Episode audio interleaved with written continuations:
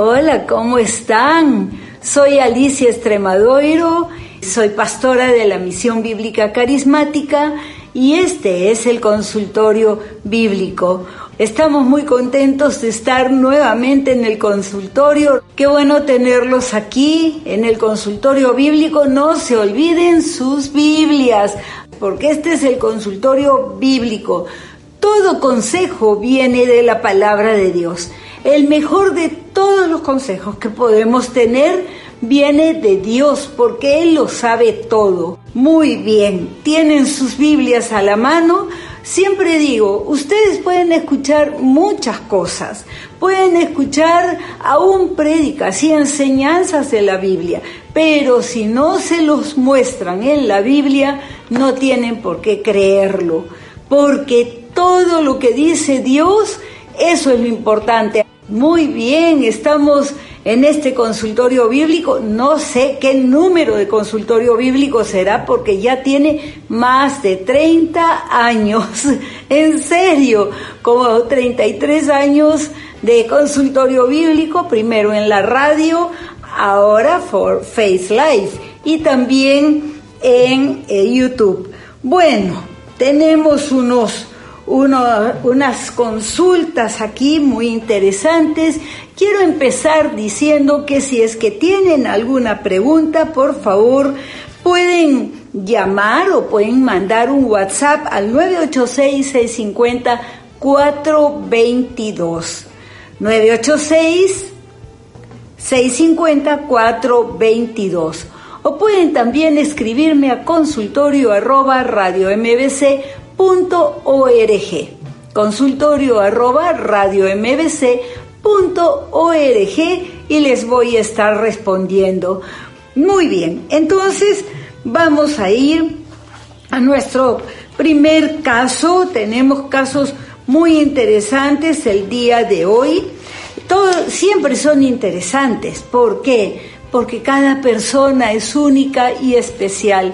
Nos dicen así. Eh, voy a ir al, al que es un tema personal y después el otro que nos va a resultar bastante interesante a todos. Estas dos preguntas nos van a enseñar mucho, mucho. Así es que agradezco a las dos personas que han mandado estas preguntas en forma especial. Bien, dice, ¿está bien usar música eh, reggaetón, salsa, eh, trop y otros, etcétera, para alabar a Dios? Es una pregunta muy importante porque mm, cuando congregábamos en los templos y vamos a congregar otra vez en los templos, se los aseguro. Ahora, ¿cuándo? No puedo decir. Depende de cuánto nos cuidemos cada uno de nosotros y cumplamos con los protocolos.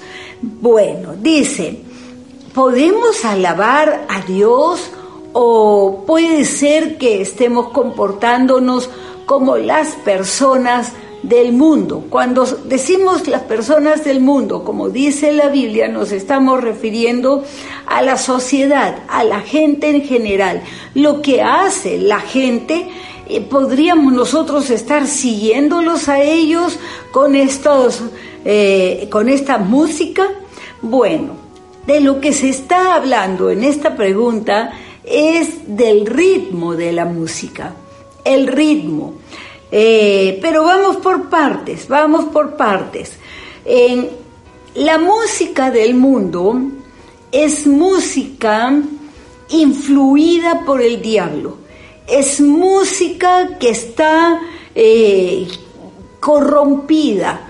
La mayor parte de la música de nuestra cultura está corrompida, exactamente igual como los seres humanos se corrompieron y empezaron a pecar y el pecado abundó y abundaba y abunda, sobreabunda, el día de hoy sobreabunda también la gracia de Dios, pero eh, la música, incluso eh, la música de la sociedad, transmite ideas y conceptos mundanos del mundo, de lo que está pervertido, sobre todo en el área de la sexualidad y no solamente ello. Así es que vamos a tomarlo muy en serio y vamos por partes. En primer lugar, debemos decir que todo lo creado, todo lo que vemos o escuchamos o tocamos ha sido creado por Dios, creado por Dios. La materia en general es creada por Dios. La música no es material, los instrumentos son materia, pero la música en sí no es materia. Sin embargo, ha sido creada también por Dios, porque nada existe, nada existe sin que Dios lo haya creado. Fuera de, la creación de Dios no existe absolutamente nada.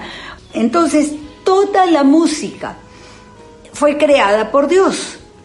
Las notas, se necesitan las notas, la armonía de la música.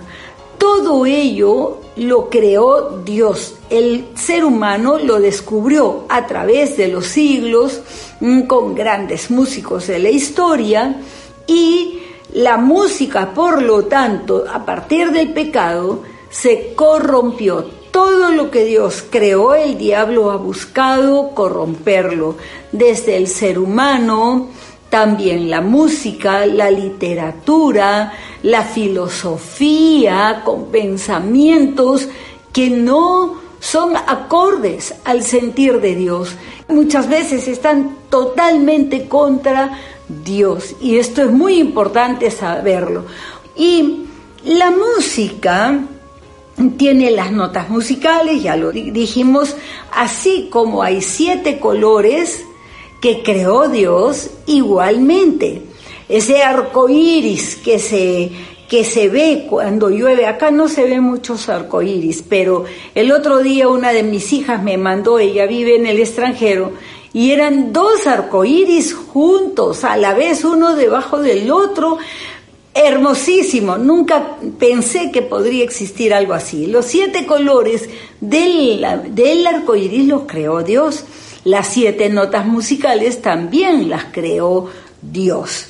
Eh, los que son músicos pueden entender mucho más esto. Les voy a pedir que en nuestras Biblias vayamos a Ezequiel capítulo 28. Ezequiel es uno de los profetas mayores en la Biblia y lo van a encontrar después de Isaías, después de Jeremías, Espero que tengan sus Biblias a la mano y podamos verlo juntos, Ezequiel capítulo 28.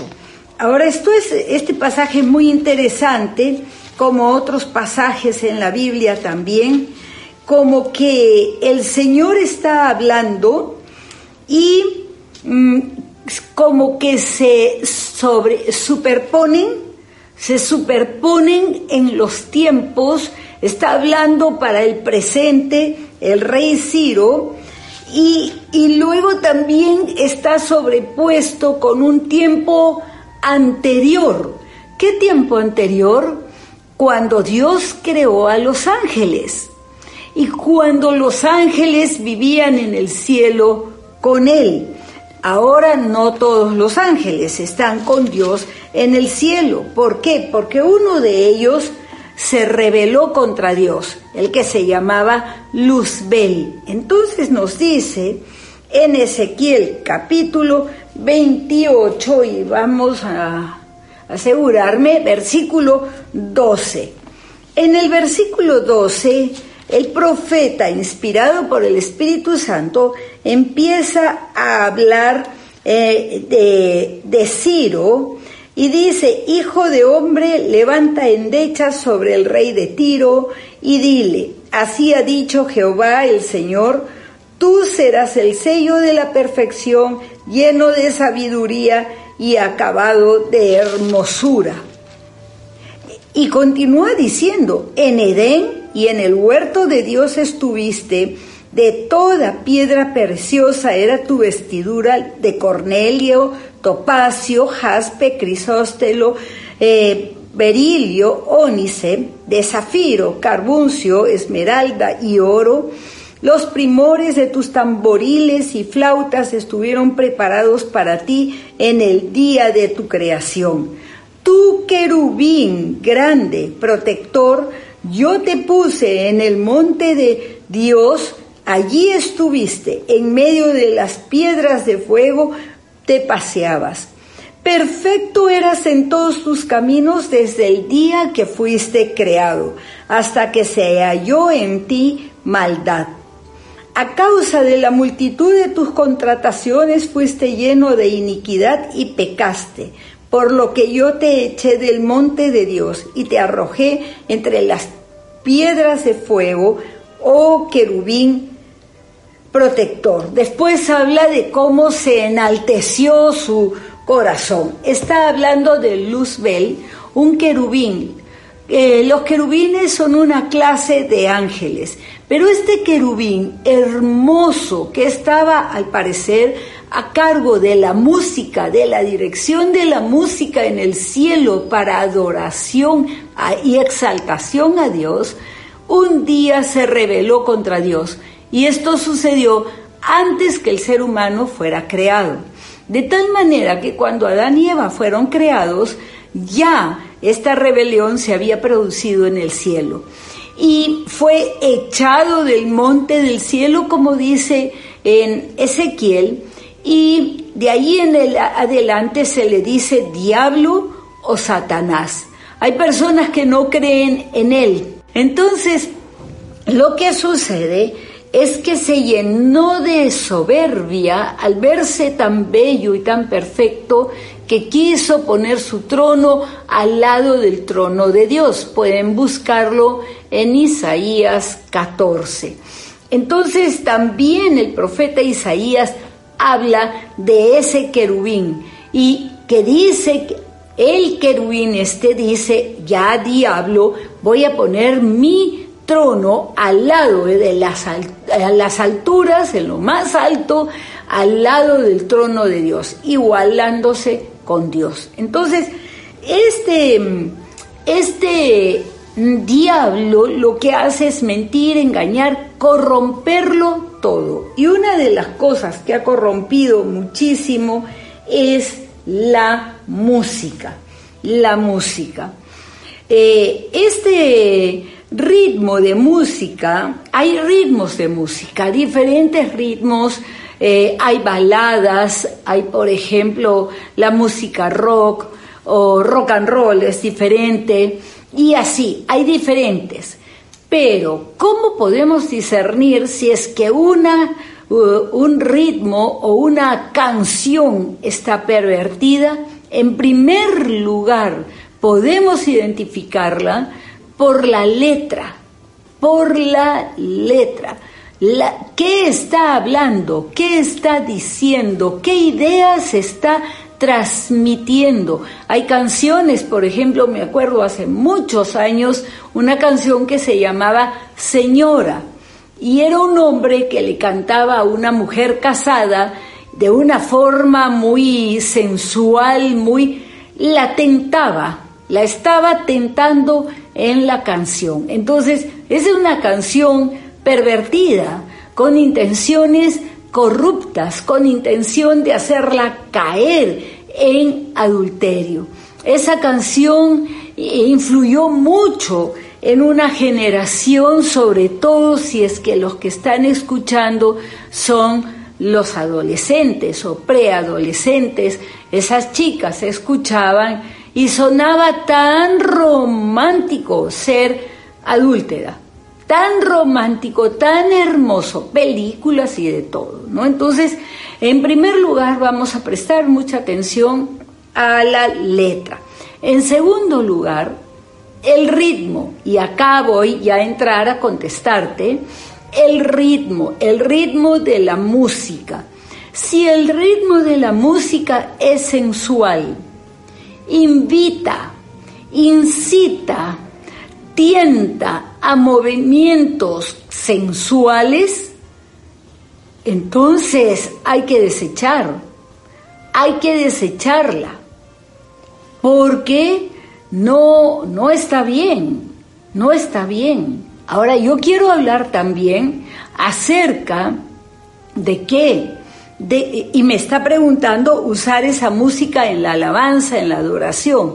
Bueno, definitivamente música sensual no es la música para Dios, no es la música para Dios. Ahora, yo no estoy diciendo que toda la música salsa, por ejemplo, está, está pervertida. No necesariamente se pueden decir cosas buenas en ese ritmo. Lo que está muy mal es que muchos cristianos toman eh, la música de canciones del mundo y le cambian la letra y empiezan a cantar otra letra, pero ¿quién es el autor de la música? ¿Quién escribió esa música? Esa es otra cosa que nos va a guiar. La mayoría de los músicos, y no voy a generalizar, pero los músicos de la sociedad, los más populares, etcétera, o los menos populares, igualmente escriben la música de acuerdo a sus pensamientos pervertidos. Entonces, obviamente, esa canción va a salir pervertida. Entonces, tenemos que aprender a diferenciar. Pero en sí, el, mismo, el, el ritmo por sí solo, por él solo no es para descartarlo, a no ser que sea música satánica, rock pesado y otros. Entonces, tenemos que tener mucha claridad.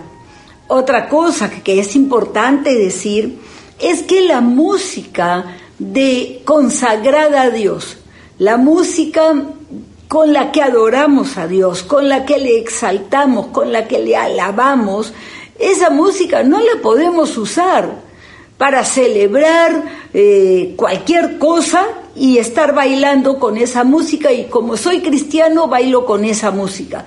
No, eso se llama profanar. Cuando se profana lo que es de Dios y es consagrado a Dios. Nunca hagamos una celebración de absolutamente nada con esa música de alabanza, de adoración, de exaltación a Dios, porque si no se profana. Y sé de muchos cristianos que profanan la música consagrada a Dios. Lo que es consagrado a Dios es consagrado y es solamente para Él y para su honor y su gloria. También tenemos que prestar atención eh, las letras ya dijimos, el mismo ritmo, y también quiero hablar de canciones, por ejemplo, como una que me mandaron para que yo la viera, es, eh, es un video y es reciente en que usan unos dibujitos animados tipo cómic en que transmite la letra, el ritmo y todo, transmite muerte. Y habla mucho del suicidio y de los pensamientos del suicida. Todo eso lo cantan. Y me lo envió una, una señora que tiene una, una nieta pequeña, una niña, y que se sorprendió ella que la niña pequeña sabía la letra de toda la canción. Y la cantaba y la canta. Y ella se sorprendió y le dijo, empezó a explicarle, no hijita, pero ya a su mente entraron esos pensamientos, que nadie me quiere, que no valgo nada, que lo mejor que me podría pasar es que me suicide esos pensamientos. Y esos pensamientos vienen del diablo directamente. Un espíritu de muerte siendo transmitido allí. Padres, estén atentos a lo que ven, a lo que escuchan sus hijos. Esa canción debe haber aumentado muchísimo el suicidio de niños. En los Estados Unidos eh, esos suicidios están ocurriendo desde los 10 años chiquitos, chiquitos, a los 10 años yo estaba jugando con mis muñecas, créanme.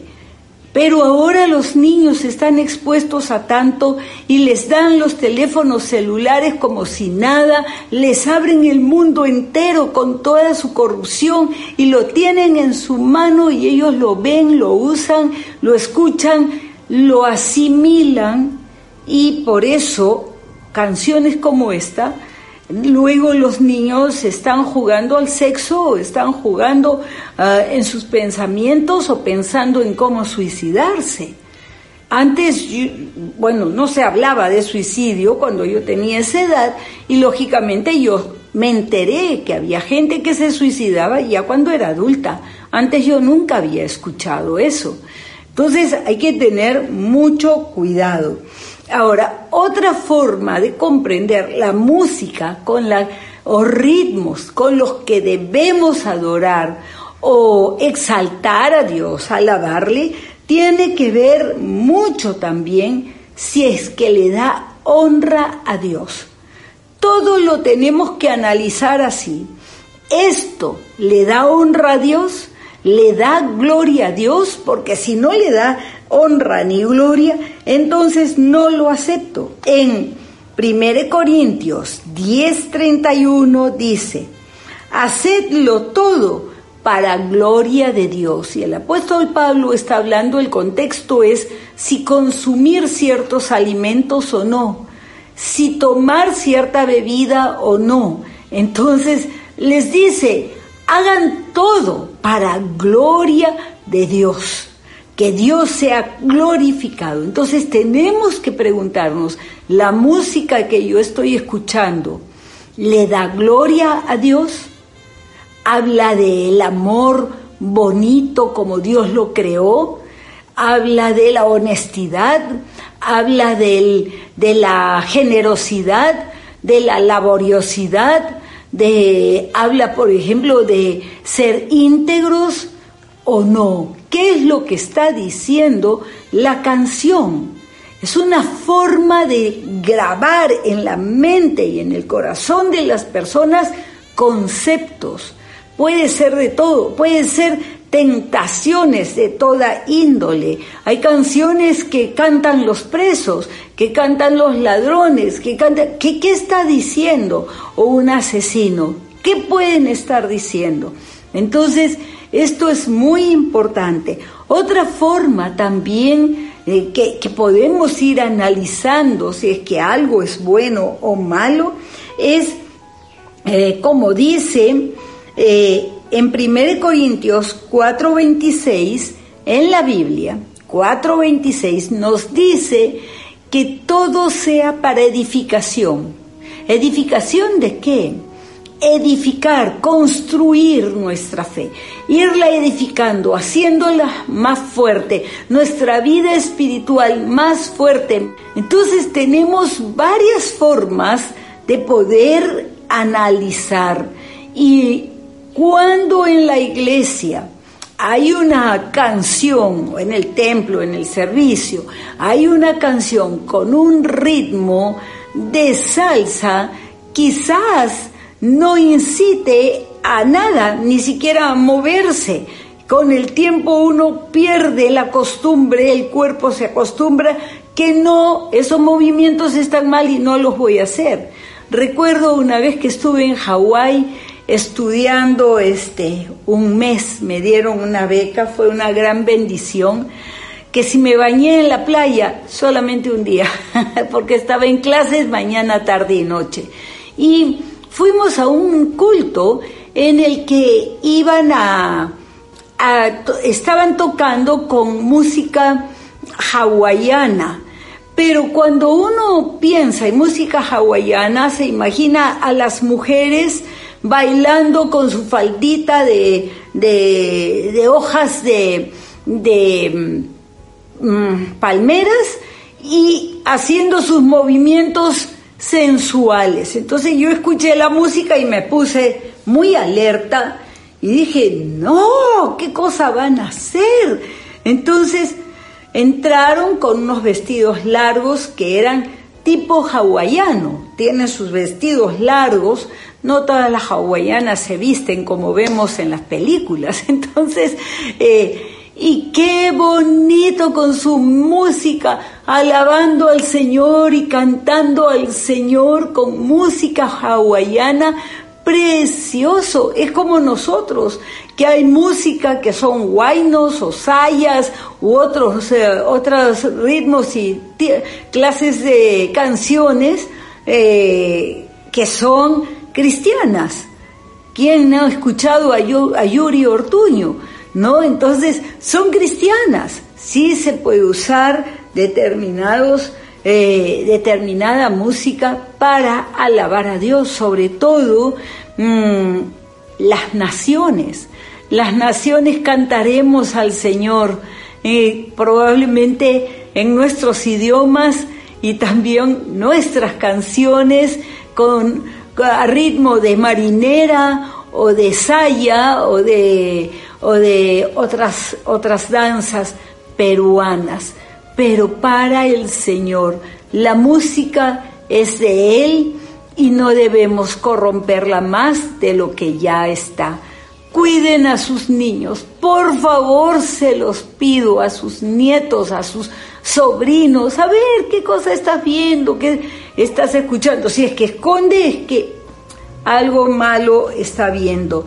Padres, háblenles acerca del suicidio a sus hijos, pero cuéntenles lo que es gente desesperada. Por eso es tan importante hablar, que ellos les cuenten a ustedes lo que están sintiendo, cómo están sus emociones. Presten mucha atención sobre ello, porque la salud eh, emocional es muy importante.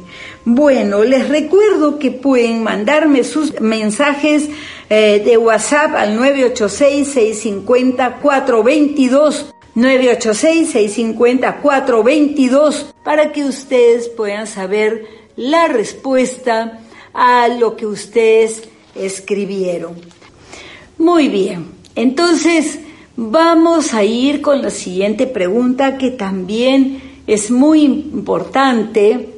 Eh, las dos que hemos escogido esta semana eh, nos han escrito, este, no digo los nombres, pero son dos hombres que están pensando. Se nota que están pensando por el, tipo de preguntas que están haciendo. Con eso no he dicho que las mujeres no pensamos, ah, cuidado, no, no, no, pensamos muchas cosas. no voy a decir más, no voy a decir más para no hacer una guerra ah, entre hombres y mujeres, no voy a decir más. Muy bien. Entonces, eh, ve, ah, antes de irnos del tema, hay mucha música satánica. ¿ah? Hay música satánica con la cual adoran y alaban a Satanás como si fuera Dios. Vamos a esta pregunta que dice, ¿por qué las personas de raza negra han sido siempre tan humillados, tan menospreciados, maltratados, esclavizados? Han estado en hambrunas, en pobreza, extrema, racismo, genocidio, etcétera, etcétera, etcétera. Este, eh, ¿por qué? ¿Hay alguna razón cuando en Hechos 10:34, vamos a ir a Hechos 10:34, nos dice la Biblia que Dios no hace acepción de personas, o sea, no tiene preferencia a unas personas más que otras sobre otras por causa del color de los ojos, del color de la piel, el color del pelo, por, por, porque le caen mejor, no, o porque es hombre o que es mujer, Dios no hace acepción de personas. Eso es lo que significa. Y yo notaba que mis papás hacían acepción aunque yo no conocía la palabra, yo decía, prefieren a mis hermanos, porque a mis hermanos les permitían muchas cosas que a mí no me lo permitían. Me acuerdo cuando salió la época esa de que salió de irse a tirar dedos, no sé si ustedes cuántos se acordarán, para viajar gratis, para que pare un carro y ir de viaje gratis. Entonces yo era adolescente y mis hermanos eran menores que yo y ellos estaban planeando un viaje a Huancayo yéndose así, tirando dedo. Y mi papá les dijo, sí, vayan. Eran otros tiempos. ¿ah? Ahora yo no dejaría a mis hijos adolescentes hacer eso, pero bueno. Entonces yo les dije, ya, vamos, qué lindos. Me imaginan a mí así, tremenda sonrisa, sí, vamos con nuestras mochilas. Y mi papá me dijo, tú no vas a ningún lado. ¿Por qué? Porque eres mujer.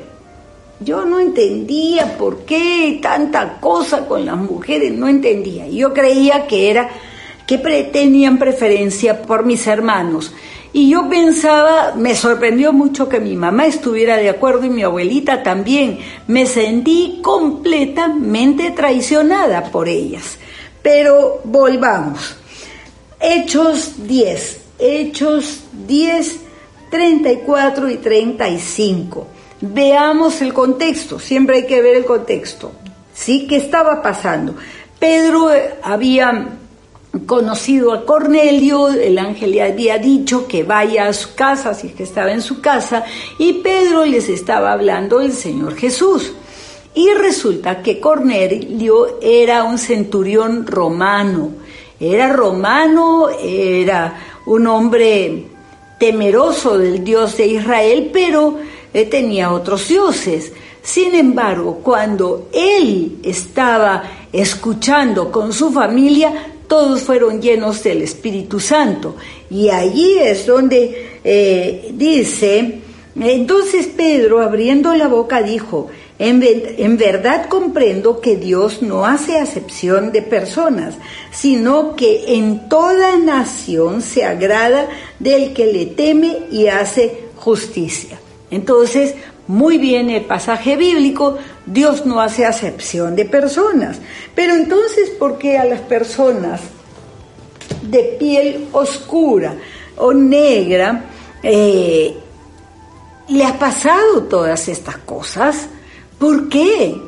Vamos a ver un poco la historia de la raza negra. En, en la Biblia encontramos un versículo, aunque sufrimiento ha habido en todas las razas y en todas las personas, en todas las naciones, ¿no? Vamos a ir a Génesis 9:22. Aquí vamos a, a ver la raíz de una estigmatización de un pasaje tomado de la Biblia. Vámonos al primer libro de la Biblia, y vamos a ir al capítulo 9, o sea, bien temprano, después de la creación y que existía la, eh, los seres humanos. Nos dice en el capítulo 9, versículo 22, y les voy a explicar qué es lo que está pasando.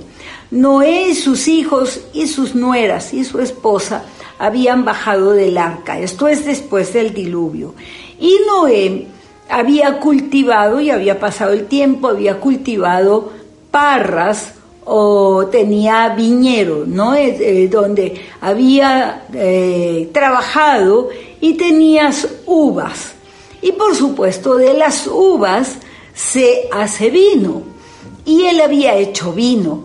Y había tomado vino y se había quedado dormido en su tienda, en su carpa, vivía así en carpa, ¿no? Entonces eh, tenía él tres hijos, nos dice el versículo 18, Sem, Cam y Jafet, tres hijos de Noé. En el 22 dice, y Cam, padre de Canaán, vio la desnudez de su padre y lo dijo a sus dos hermanos que estaban afuera.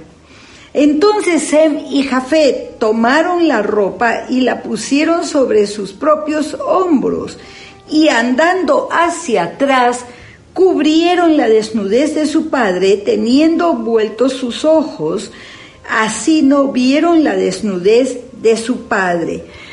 Esto se trata de honrar al padre. Miren que no había la ley todavía, la ley de Moisés, pero estos dos hijos eran temerosos de Dios. En cambio, Cam, un hijo rebelde, un hijo que no tuvo respeto ni por Dios ni por su padre, fue y, les enseñó, les dijo a sus, a sus hermanos, miren lo que ha hecho mi papá, ¿no? Y eso es bien grave, bien grave lo que hizo Cam, tan grave que, que dice en el 24, y despertó Noé de su embriaguez y supo lo que había hecho su hijo más joven. Y dijo, maldito sea Canaán, siervo de siervos, será de sus hermanos. Mm. Y después vienen las bendiciones a los otros dos hijos. Esta es la primera maldición que sale de la boca de un ser humano en la Biblia. No aparece maldiciones antes. Esta fue la primera. Y Noé maldijo a su hijo y bueno, al maldecirlo, al maldecirlo, pues cayó el juicio de Dios sobre Cam. Pero no queda allí la historia. Hemos visto en las prédicas dominicales, estudiando el libro de Apocalipsis, que este, este hijo, este hijo de, de mm, Noé, tuvo un hijo que se llamó Cus, en el, en el capítulo 10, versículo 8, este hijo de, el, de Cam tuvo un hijo que se llamó Nimrod y que fundió la ciudad de Babel, que luego es Babilonia, ¿no? Entonces, ¿qué es lo que sucedió? Que, bueno, los, las personas de raza negra, eh, al descubrir Europa con la navegación, vieron seres humanos negros, pero desde el comienzo los de raza blanca los veían como mal, como mm, que estaba algo feo, ¿no? Eh, en ellos y no les gustaba mucho los africanos. Entonces, ¿Qué sucedió después? Ese racismo que empezó con un encuentro de dos culturas, de dos razas diferentes, aunque no se debería de decir razas, ¿no? Pero así se ha venido diciendo por siglos. Entonces, eh, cuando se encuentran, ven que son diferentes, unos muy blancos y los otros muy negros. Los negros africanos son sumamente negros, oscuros, oscuros, y pensaron, empezó el pensamiento de que no, no eran seres humanos realmente. Por eso es que ha sido la más maltratada de las razas humanas, ¿no? Eh, eso sí, podemos decir, porque también hubo, por ejemplo, acá en el Perú hubo esclavos eh, negros, pero también hubo esclavos chinos. Habían esclavos chinos acá en el Perú y en otras naciones de Latinoamérica. No es la única raza que ha sido esclavizada. Israel mismo fue esclavizado por las naciones que lo vencieron en las guerras y eso ha ocurrido siempre. La nación que le ganaba la guerra a la otra nación era la que convertía en esclavos a los que habían perdido la guerra.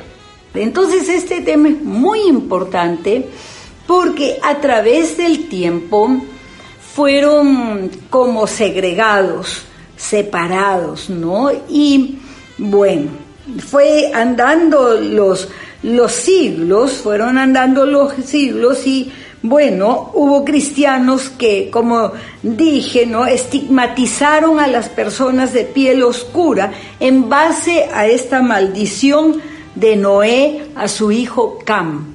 Entonces decían que este, eran descendientes de Cam, no descendientes ni de Sem ni de Jafet, que eran este, los hijos buenos, sino que eran de este hijo que deshonró a su padre. En ello no hay ninguna prueba, ni siquiera histórica, para decir que Dios los creó así porque estaban malditos, pero era la mentalidad y se creó esa mentalidad, esa forma de pensar y tenemos que tener mucho cuidado, ¿no?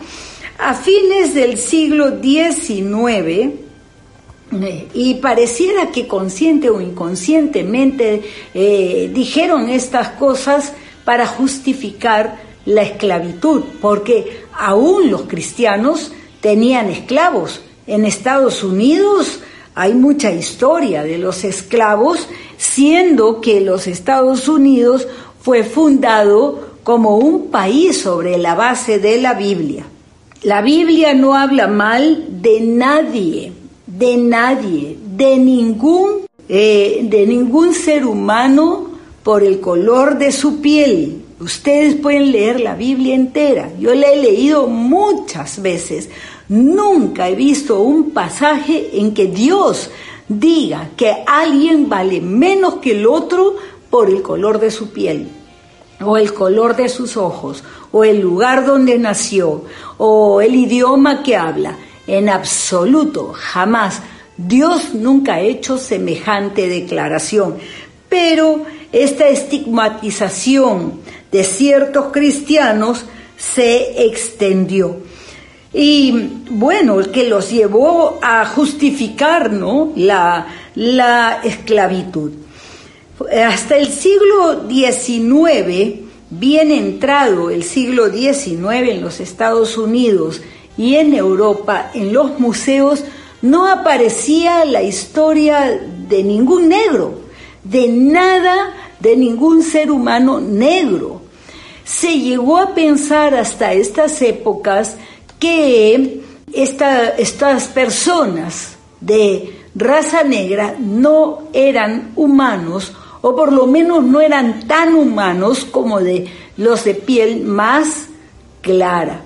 Fue aclarándose el panorama poco a poco a raíz de la ciencia y todo ello.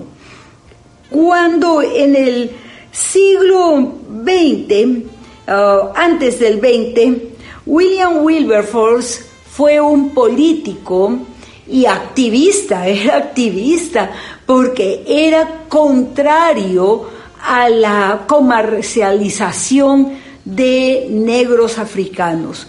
Iban los ingleses con barcos, llegaban, desembarcaban en, puertos africanos, iban y con redes o con sogas, con lo que fuera, atrapaban a negros y los iban cargando como ganado, los trataron como ganado y el país que comercializó más con los africanos fue Inglaterra. Y William Wilberforce, este político prácticamente cristiano, él cristiano, toda su vida adulta la vivió peleando y peleando para que el Parlamento inglés dejara, o sea, eh, diera una ley para que dejaran de traficar con los negros. Fue, eso duró mucho tiempo, mucho tiempo la esclavitud de los negros. Nadie tiene la cuenta de la cantidad de vidas preciosas que se perdieron en toda esa trata de negros, ¿no? Entonces, cuando leemos esto, la historia es bastante triste. En 1833 el Parlamento inglés prohibió, prohibió la venta de negros, es el, los negocios de negros y, quedó prohibido, pero tomó más de 30 años a William Wilberforce en lograrlo. Por eso les digo, la, y, justamente el Parlamento inglés lo hizo eh, así, a regañadientes, porque los mismos eh, congresistas, los lores, tenían sus esclavos y no podían imaginar cómo iban a vivir la vida sin tener esclavos. ¿Pueden creer eso? En Estados Unidos igual, los terratenientes de grandes, grandes embríos de algodón no podían imaginar cómo iba a ser su economía si es que se quedaban sin esclavos. Claro, tenían mano de obra gratis. Eso es un esclavo.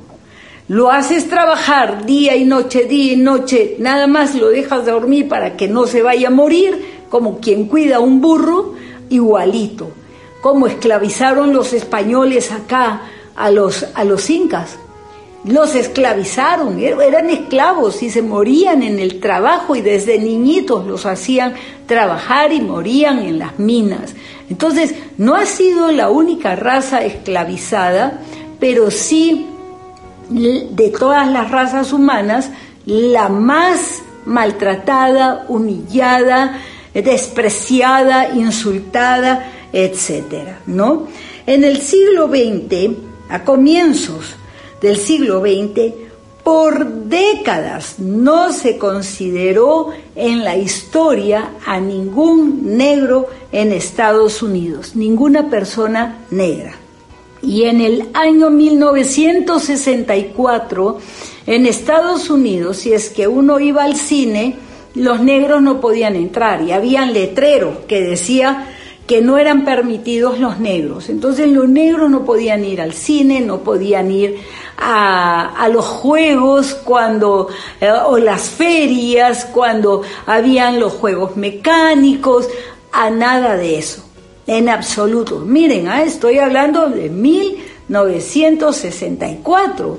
Ah, años tan terribles cuando leí la vida del pastor y activista Martin Luther King, yo lloraba porque él paseaba por la calle con su hijita chiquitita, cinco o cuatro años, y le decía, vamos a la feria, vamos. ¿Cómo le explicas a una niñita de cuatro años que no puede entrar porque mírate, no eres igual que los demás por tu piel?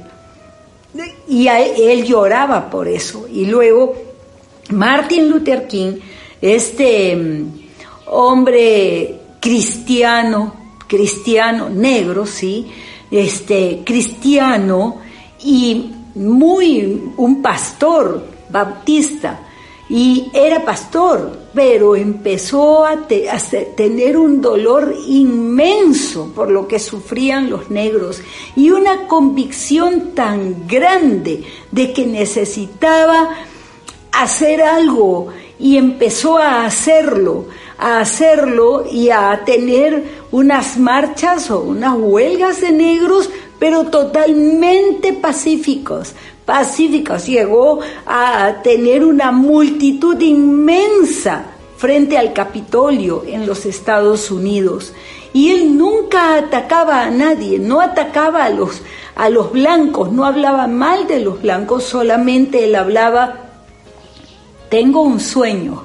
Y ese sueño era ver que en Estados Unidos todos fueran uno. ¿No? Ahora todavía en los Estados Unidos ah, queda mucho de racismo. A los 39 años Martin Luther King fue asesinado en 1968. Muy joven, muy joven, lo mataron, lo asesinaron, pero sus palabras quedaron marcadas para siempre. Y fue cuando vino un, giro en la política de Estados Unidos. Hoy día ya no hay esas limitaciones para los negros, pero las heridas todavía sangran. En cualquier momento explota el racismo o explota, como lo estamos viendo en la actualidad, cualquier cosita es algo como que está en un equilibrio y ¡zas! otra vez se hace un problema público terrible. Los seres humanos somos uno solo, seres humanos. Cuando creían que no eran seres humanos, les hacían pruebas a ver qué tan inteligentes eran, porque no sabían, no sabían qué tan inteligentes eran. Y cuando empezó a haber eh, personas de raza negra como Martin Luther King, que dejó muy en alto el ser cristiano y ser negro, porque no se iba a los insultos ni nada, eran muy edificantes sus prédicas. Si ustedes entran a internet pueden escucharlo, aunque están en inglés todas, ¿no? Bueno, muy interesantes estas dos preguntas, ¿no es así? Muy bien, vamos a tenernos que despedir y eh, les recuerdo el teléfono 986-650-422. 986-650-422 para llamadas telefónicas, para sus consultas, pueden enviarlas por WhatsApp o pueden mandarlas también a consultorio arroba radio mbc.org. MBC es emisión bíblica carismática. Ahora sí, llega el momento de despedirnos. Un fuerte abrazo virtual, abrazo fuerte, fuerte y beso para todos.